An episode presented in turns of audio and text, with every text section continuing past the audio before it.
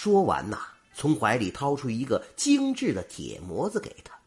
玉成一看，只见模子上刻着九朵精致的梅花凹印。往年玉成经常把被吹落的梅花晒干保存，没想到现在派上了用场。几天学下来，玉成做的梅花汤饼也像模像样了。看他学了个大概，大嫂便让他去和酒店老板谈，说他可以在酒馆里售卖梅花汤饼，收入平摊。老板一听就答应了。就这样，玉成每天都有了收入，不再为温饱发愁了。邻居们都说他是捡了一个活宝回来。玉成也很感激大嫂，知道他爱酒，就每天回家都给他带回去一些酒。他一向是喝一半，在梅树下倒一半。半个月下来，玉成发现梅树的疮疤越来越小，满树的花骨朵也保住了，已然有几朵梅花悄然开放。玉成把这个好消息告诉了大嫂，她淡然一笑。你以为你爱花啊，但又懂得花的多少习性啊？你听说过一种九梅吗？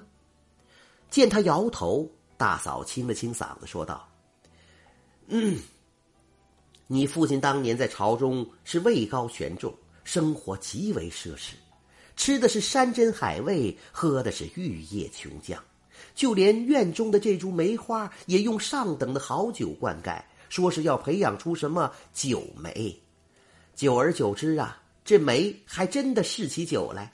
一旦没了酒，就失去了精气神成了名副其实的酒梅了。后来还显出人形，与你父亲见了一面，这也是你父亲临死前为什么那么纠结于梅树的原因了。不，不对吧？我父亲死后这七年，我从没给他灌酒，他也一直开的好好的呀。大嫂淡淡一笑说：“你懂什么呀？那是梅树拼了老命才开出的这些花儿。这不，后来他可是大病一场，可都是为了你哟。”玉成若有所思：“哦，怪不得你老是让我把酒倒在梅树下，原来是为了浇灌他呀。”大嫂一听笑了：“你去看看他的病好了没？”玉成依言来到院子里查看梅树，果然发现梅树根上的疮疤已经完全愈合了。他又惊又喜，跑回屋边说：“真神了！原来他真是一棵九梅啊！”可奇怪的是，等他回到房间，却发现大嫂不见了，取而代之的是一位衣袂飘飘的美貌女子。那女子虚晃一下就不见了。在他站过的地方，散落了一地的梅花瓣这些花瓣排成了四个字：“红颜知己。”这真是落魄堂前有梅花，红颜知己即为他。恩情一段随风去，九梅香飘传佳话。